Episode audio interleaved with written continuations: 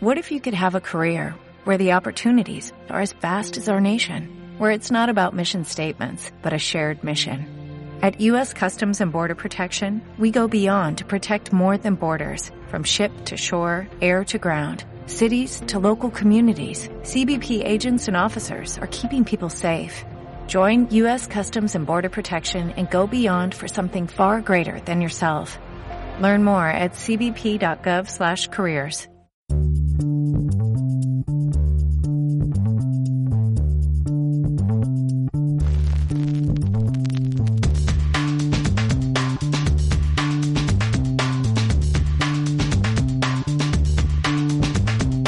Hola, buenas, ¿qué tal? ¿Cómo va?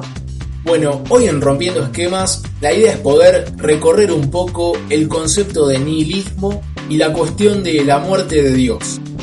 Estos dos temas remiten ya de entrada a Nietzsche, a ese escritor, a ese pensador y a ese filósofo del siglo XIX que falleció justo en el año 1900 y que fue un pensador y de alguna manera en un sentido así más amplio, un ser humano que encontró que no se hallaba tan libre en el contexto académico, en la producción de filosofía de una manera tradicional y sometida a determinados cánones y revolucionó la forma de hacer filosofía, revolucionó la forma de entender a la filosofía misma, alejándose de esos cánones y de esos parámetros tradicionales y haciendo filosofía, por ejemplo, desde la literatura o desde ciertas formas poéticas y que pueden considerarse también, ¿por qué no?, artísticas. Esa característica tan de Nietzsche que tiene que ver con la metáfora y que tiene que ver con cierta cuestión a veces metafísica o asociada a un realismo mágico, donde aparece un simbolismo muy fuerte y que remite a diversos significados que no son únicos, sino que están siempre multideterminados, que remiten a varias cosas a la vez, caracteriza y hace muy interesante cómo Nietzsche puede ir produciendo sentidos y aludiendo a cosas de una manera mucho más profunda que por la mera racionalización. Mera racionalización que Nietzsche critica en muchas partes de su obra, tanto en relación al platonismo o a la enseñanza de Sócrates, que también está claramente relacionada a Platón, o también en el cristianismo. Nietzsche critica todo el tiempo esa búsqueda de querer racionalizarlo todo y querer hacer de todo una cuestión que pueda ser absolutamente explicable por el medio de la razón. Para Nietzsche, la búsqueda de la verdad, la forma de hacer filosofía, tiene que ver también con cierta forma de vivir, con cierta intuición que siempre está atada más bien a algo corporal, que siempre pone primero la cuestión de lo vivo, la cuestión de esa pulsión que quiere expresarse y que tiene también cierto lazo, cierta relación con una verdad natural que esa filosofía que busca racionalizar todo deja de lado. Cuando Nietzsche usa conceptos como el de superhombre, o el de eterno retorno, o el de amor fati, o el de voluntad de poder, siempre prima cierta cuestión romántica, pero a la vez con cierta dureza y con cierto realismo, con cierta búsqueda que está relacionada al arriesgar, entendido ese arriesgar como un puerto de llegada que implica a su vez cierto pasaje, cierta responsabilidad, ¿por qué no usar esa palabra?, que tiene que ver con asumir la caída de ciertos ideales que critica a lo largo de toda su obra, entre los cuales se encuentra la religión y se encuentra el cristianismo. El arriesgar que siempre aparece en Nietzsche tiene que ver con un sujeto que de algún modo busca asumirse dueño de su destino, consciente de que no controla todas las variables de aquello que va construyendo y de los mares por los que va navegando y que sabe a cada momento que de reojo, por ejemplo, lo acecha el tiempo, lo acecha la finitud, lo acecha la imposibilidad de experimentar todas las posibilidades. Nietzsche es un filósofo que hace de la finitud humana a la vez una tragedia y una gracia, a la vez una condena y una fortuna absoluta, con esa paradoja constante que nunca se llega a resolver y que no busca reducir, que no busca simplificar cierta complejidad que tiene la simpleza de la vida. Entonces, para poder avanzar y para poder de algún modo indagar ciertos sentidos que tiene esta sentencia de que Dios ha muerto y hacer una relación con el concepto de nihilismo, cabe decir, para extinguir todo tipo de misterio y capaz se podría terminar el podcast acá, que la sentencia o que cierto significado principal de que Dios haya muerto implica para este autor que de alguna manera lo que está representando Dios en esa frase y que muere es la posibilidad de que siga existiendo una única verdad. Que Dios muera quiere decir que muere la posibilidad de una verdad única y absoluta, que lo que muere es cierta seguridad, cierta certeza, porque si muere toda posibilidad de que haya una y absolutamente una única verdad, lo que está diciendo Nietzsche es que ya no es posible que venga alguna interpretación de la realidad que pueda dar sentido y explicarla por completo, que ya no existe un marco que contenga la explicación de las cosas y nos deje contentos, esto implica que la idea de Dios ya no tiene más esa legitimidad de ser la fuente de todos los principios morales.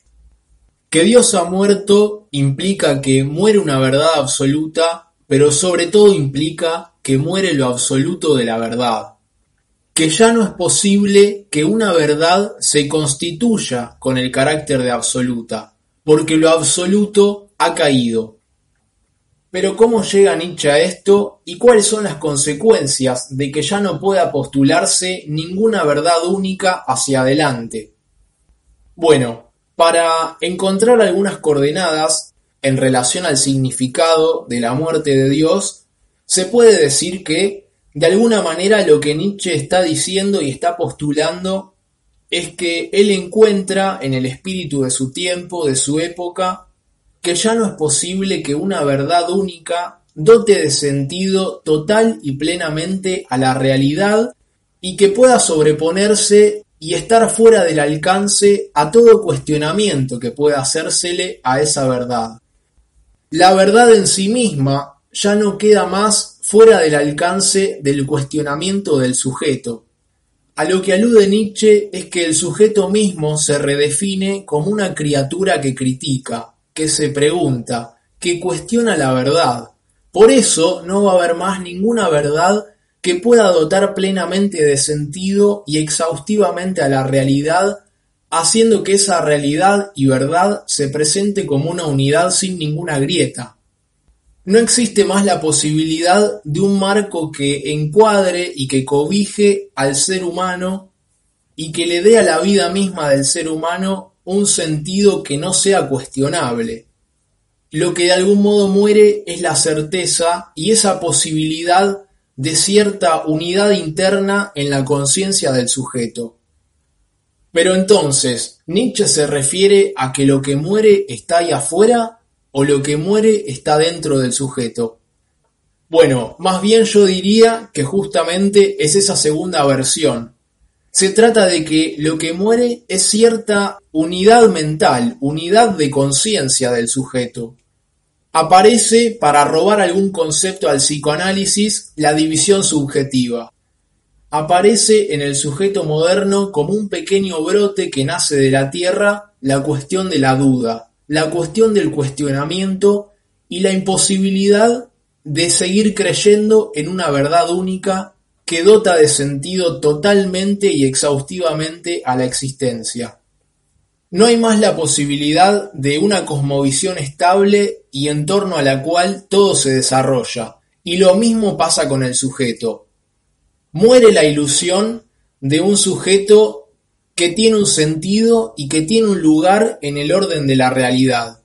De golpe, en la subjetividad moderna aparece ese vértigo que puede relacionarse al vértigo de la libertad, al vértigo de encontrarse de frente con el sinsentido y con el absurdo.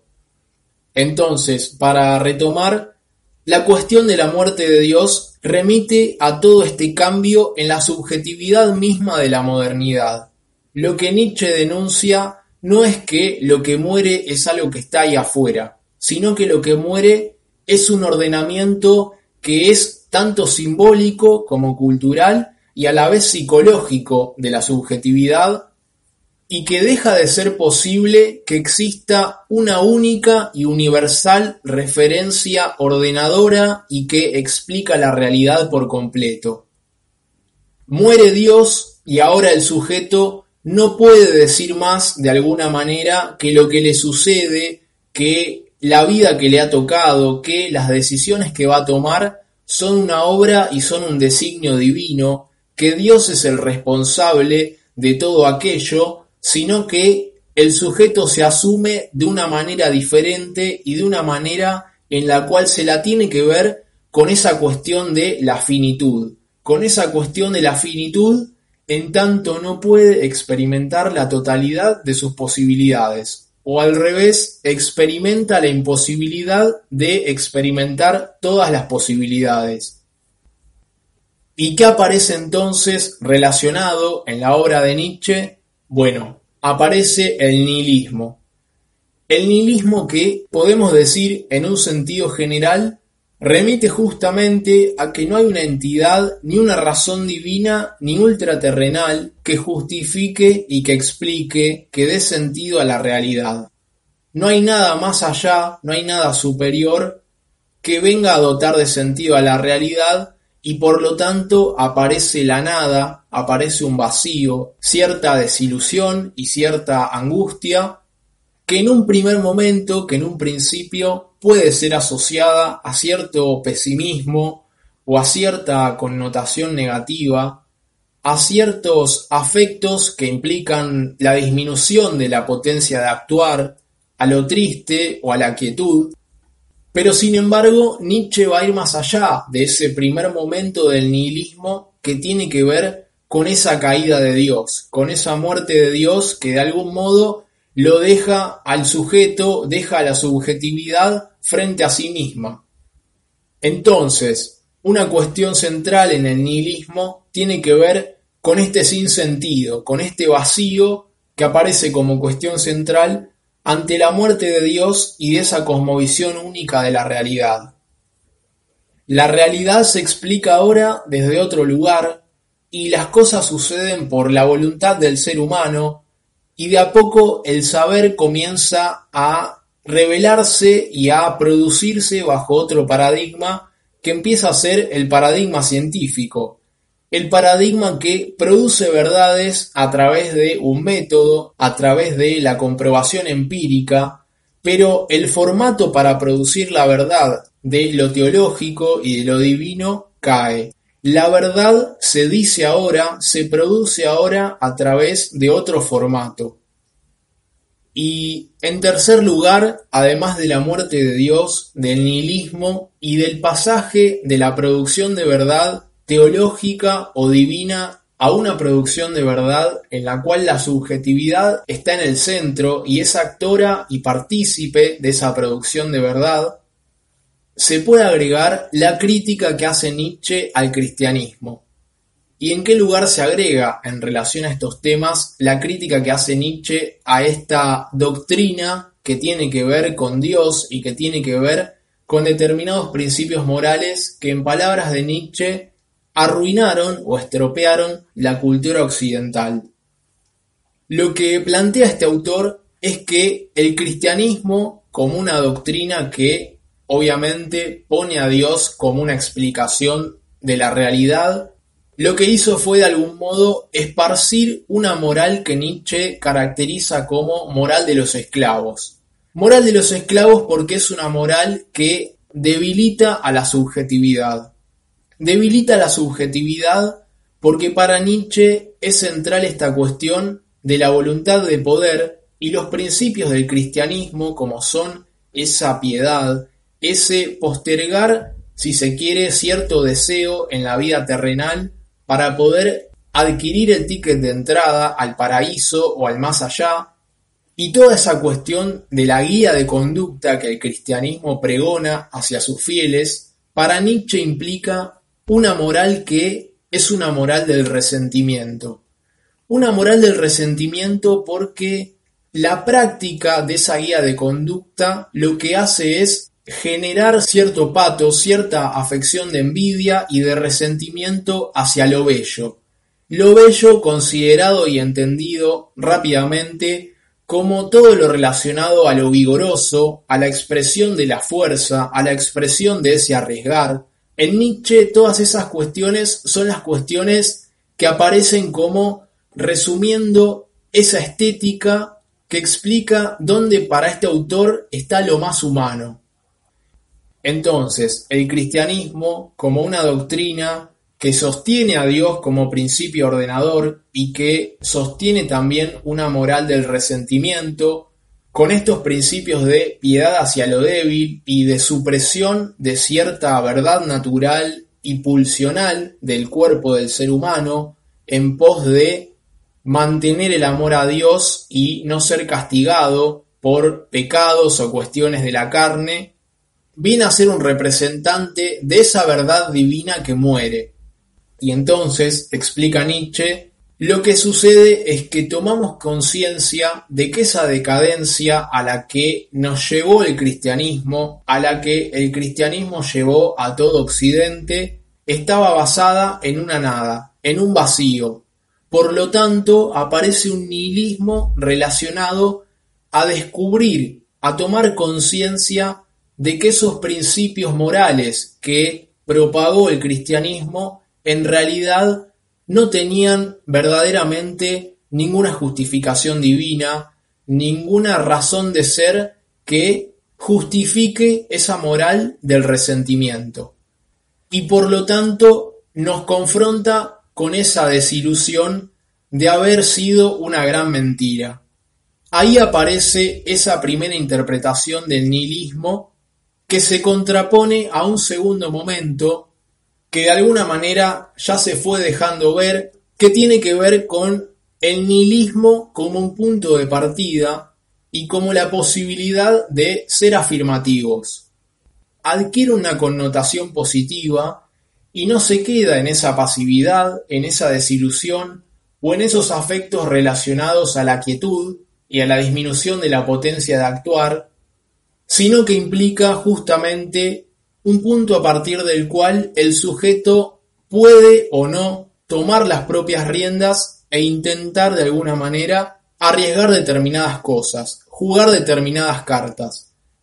Determinadas cartas que en Nietzsche tienen que ver siempre con esta expresión o con esta búsqueda de la voluntad de poder, es decir,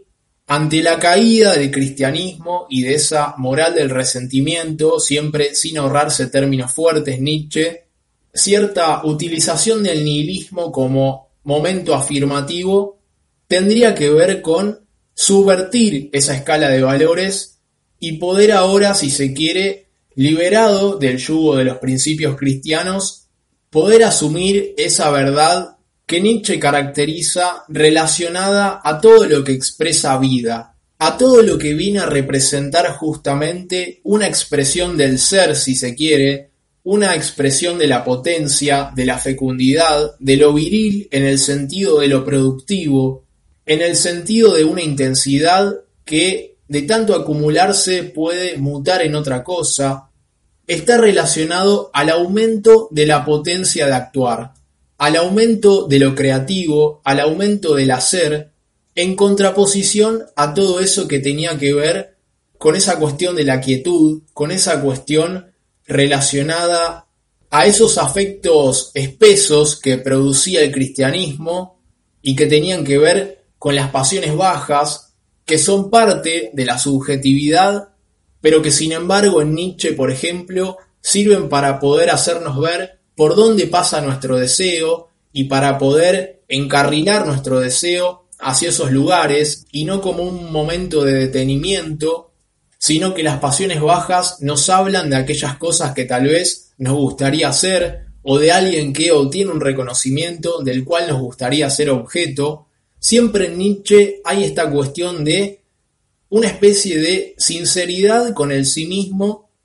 porque a partir de esa práctica es que se puede alcanzar la verdad y en esa búsqueda de la verdad aparece esta expresión de la subjetividad buscando los medios más acordes para poder, en el caso de Nietzsche, aumentar la voluntad de poder, pero para no alejarse demasiado, el punto era poder recorrer un poco estas nociones que tienen que ver con la muerte de Dios, con el nihilismo en un primer sentido relacionado a esta cuestión de la desilusión ante la muerte de Dios, y con el nihilismo en un segundo sentido afirmativo, que es el que prima en Nietzsche y que tiene que ver con esa asunción de la muerte de Dios por parte de la subjetividad, a partir de la cual la subjetividad se libera en cierta forma y asume dolorosamente una verdad mucho más dura y mucho menos amena que la que sería una verdad divina en la cual todo tiene sentido pero que sin embargo a partir de esa asunción de esa verdad es que puede ir a intentar expresar algo de lo que tiene que ver con una búsqueda propia y personal en la cual pueda intentar hacerse objeto de aquellos deseos que siente que le conciernen.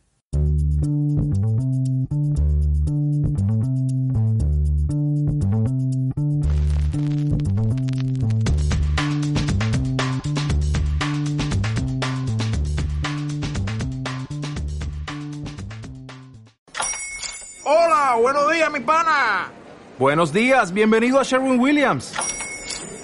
¡Ey! ¿Qué onda, compadre? ¿Qué onda? Ya tengo lista la pintura que ordenaste en el ProPlus app. Con más de 6.000 representantes en nuestras tiendas listos para atenderte en tu idioma y beneficios para contratistas que encontrarás en aliadopro.com. En Sherwin Williams somos el aliado del PRO.